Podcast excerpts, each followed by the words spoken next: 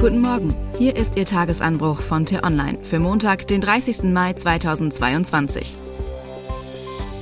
Was heute wichtig ist. Scholz macht im Nebensatz auf ein System aufmerksam, mit dem China zur Weltmacht werden kann. Geschrieben von Miriam Holstein, Chefreporterin im Hauptstadtbüro und am Mikrofon ist heute Anja Bolle.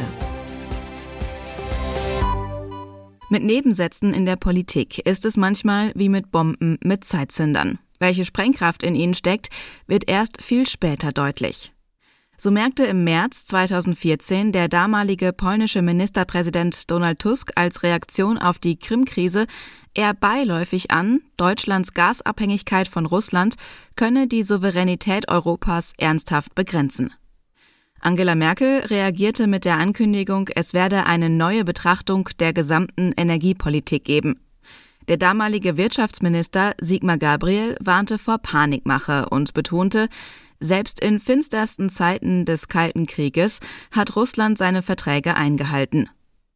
Damit war das Thema auch schon wieder vom Tisch. Heute wünscht man sich, die deutsche Regierung und der Rest Europas hätte mehr auf Tusk gehört und Angela Merkel hätte ihre eigenen Worte ernster genommen. Auch Olaf Scholz hat dieser Tage einen interessanten Nebensatz gesagt, der etwas mehr Beachtung verdient. Bei einer Diskussion auf dem Katholikentag in Stuttgart warnte er, die massive Vergabe von chinesischen Krediten an ärmere Staaten könne eine weltweite Finanzkrise auslösen.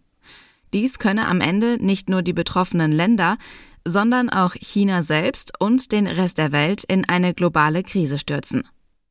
In der Politikwissenschaft ist diese These unter dem Begriff der chinesischen Schuldenfallendiplomatie bekannt. Die These ist umstritten. Sie geht davon aus, dass China mittellose Länder durch billige Kredite in seine Abhängigkeit zu bringen versucht. Können diese die Rückforderungen nicht mehr erfüllen, übernimmt China im Gegenzug kritische Infrastrukturen wie etwa Häfen.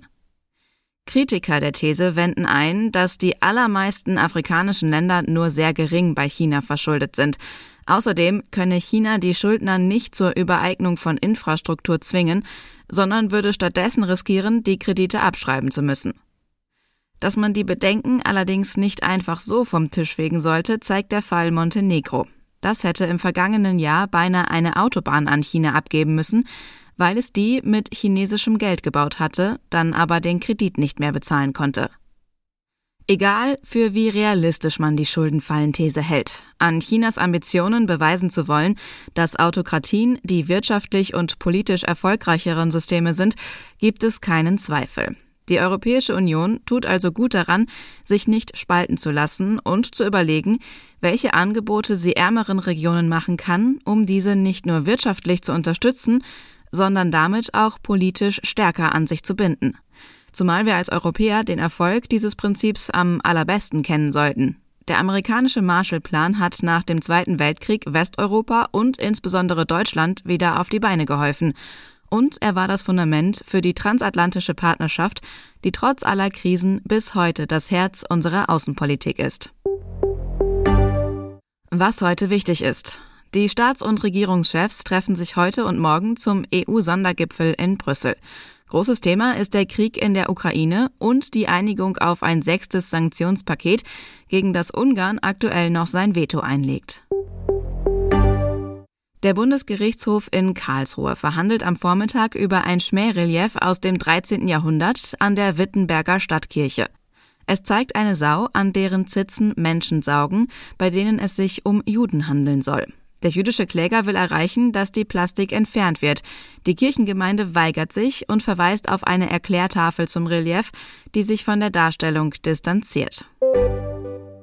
Und was ich Ihnen heute insbesondere empfehle, bei uns nachzulesen, dass Querdenker nicht nur harmlose Schwurbler sein können, zeigt der Fall der Enkelin von Essens früherem Oberbürgermeister Wolfgang Reiniger. Diese ist von ihrem Vater nach Paraguay entführt worden, nachdem sich dieser immer mehr in Verschwörungstheorien verloren hatte. Den Link dazu finden Sie in den Show Notes und alle anderen Nachrichten gibt es auf t-online.de oder in unserer App. Das war der T-Online Tagesanbruch, produziert vom Podcast Radio Detektor FM. Immer um kurz nach sechs am Morgen zum Start in den Tag, auch am Wochenende. Abonnieren Sie den Tagesanbruch doch, dann verpassen Sie keine Folge. Vielen Dank fürs Zuhören. Tschüss.